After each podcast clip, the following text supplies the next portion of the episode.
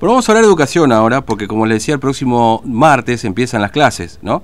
La idea es que sean presenciales en la gran cantidad de establecimientos educativos, pero vamos a conversar con el director de Educación Técnica del Ministerio de Educación de la provincia, este, el profesor Marcelo Naudi, que tiene la amabilidad de atendernos. Eh, profesor Naudi, ¿cómo le va? Buen día, Fernando lo saluda, ¿cómo anda?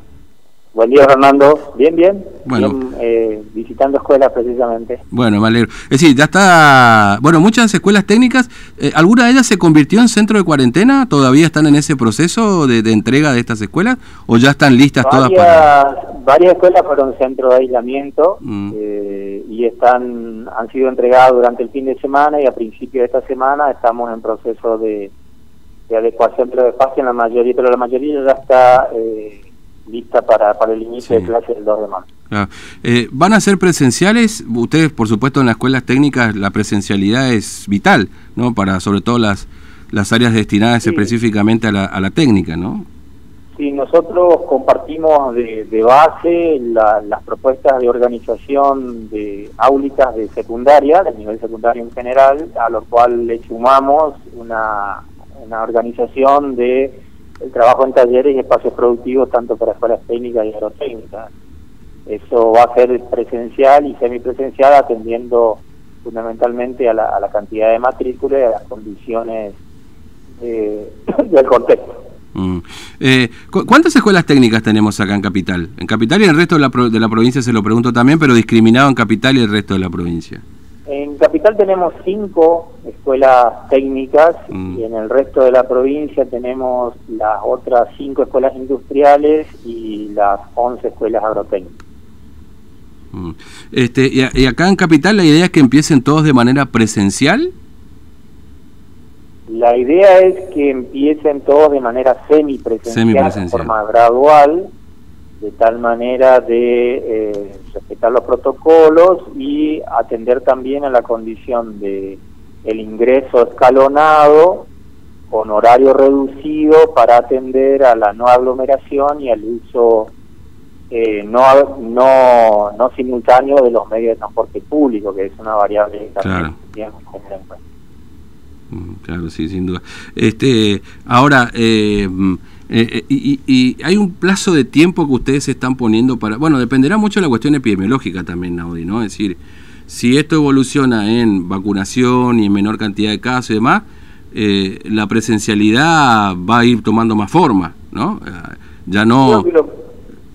Fernando, lo prioritario es la salud, el cuidado de la salud y la vida de cada uno de los, de los integrantes de nuestra comunidad formoseña, en particular de los estudiantes, docentes y padres es lo primordial. Eh, vamos a estar evidentemente muy atentos a cualquier cuestión que tenga que ver con, con brotes o rebrotes y en eso estamos supeditados a las decisiones del Consejo de, Emergencia por COVID-19, pero eh, gradualmente y si la condición epidemiológica lo permite, eh, iremos fortaleciendo la presencialidad y los procesos formativos de nuestros estudiantes pero siempre, y esto le, queda bien claro también a cada uno de los integrantes de la comunidad, lo educativa, lo, prioritario es la salud, el cuidado de la salud de, los docentes, de toda la comunidad educativa. Claro. Este, con las inscripciones ya, ya están resueltas aquellos chicos que estaban, bueno, en este proceso de pasar de, la primaria a la secundaria y el resto de los alumnos no han tenido inconvenientes, no, no han registrado alumnos que, digamos, no, no se han reinscrito para continuar dentro del sistema educativo? No, lo, el proceso de inscripción, por suerte eh, y por un trabajo mancomunado de varios sectores del ministerio, hemos logrado encauzarlo por medio online y el fortalecimiento del sistema integrado de, gestión educativa, el CITEF, hace que tengamos registro de los alumnos de segundo año hasta el séptimo, en el caso de las escuelas técnicas, que hacen una, una transposición de datos al, siguiente curso, lo cual hace que no sea no haya necesidad de presencialidad o de confirmación mm. de, de, inscripción o de reinscripción, salvo alguna decisión de algún padre de cambiar al, estudiante de una institución a otra que también está previsto.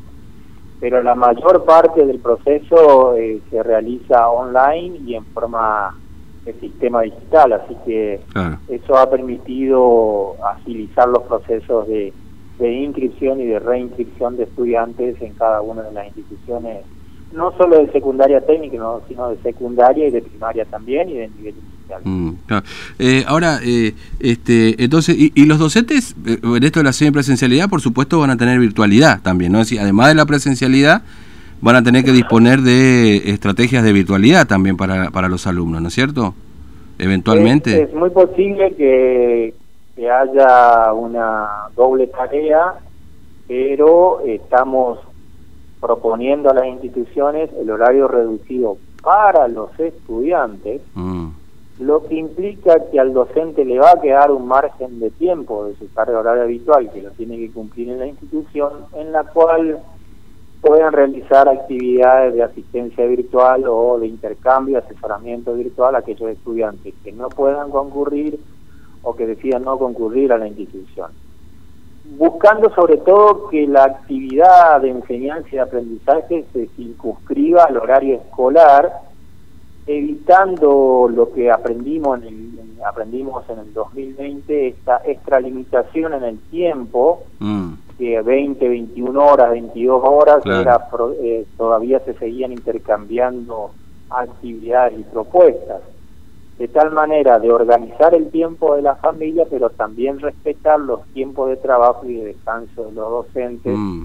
porque eh, si no, es, fue el año 2020 nos dejó mucho aprendizaje y uno es esto, ¿no? Es tratar de circunscribir el intercambio de actividades de enseñanza y aprendizaje al horario escolar para que el alumno se habitúe a su horario de trabajo y para que el docente también tenga un límite con respecto a los horarios en los cuales intercambia acciones con, los estudiantes. Sí, no, mira, hay docentes que me han contado que inclusive tuvieron que cambiar o comprarse un, teléfono nuevo o, cambiar el chip o cosas por el estilo porque era eh, a cualquier hora, a cualquier momento este, recibían los mensajes, digamos, ¿no? Entonces era un poquito complicado, fue un poquito complicado tratar de encajonar esta, eh, estos horarios y por supuesto respetar también la, eh, los horarios que el docente no, no, no, no, tiene por qué estar trabajando, digamos, ¿no?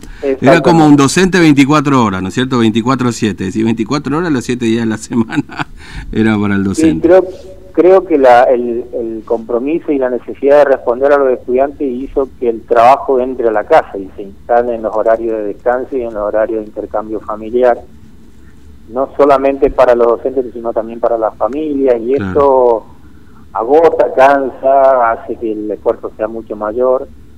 Eh, por eso eh, pensamos y sostenemos que este año, aprendiendo lo del 2020, tendríamos que circunscribir en la medida de lo posible todas las acciones en el horario escolar. Mm, de tal manera de, de, que se habitúe el estudiante a cumplir con los horarios habituales, más allá de que vaya o no a la y el docente también que sepa cuándo empieza y termina su jornada de trabajo. Mm. Eh, bueno, profesor Nadi, le agradezco mucho su tiempo, gracias por, por atendernos y bueno, estamos cerquita, ya falta poquísimo para menos una semana y ya arrancamos las clases en un contexto tan complicado como el que tenemos, ¿no es cierto? Bueno, le agradezco mucho. Sí, dígame. No te escuché bien, perdón. No, le decía que, no, le decía que falta poquísimo ya, menos una semana y estamos arrancando en este contexto tan complicado que tenemos ahora encima de la pandemia, ¿no es cierto?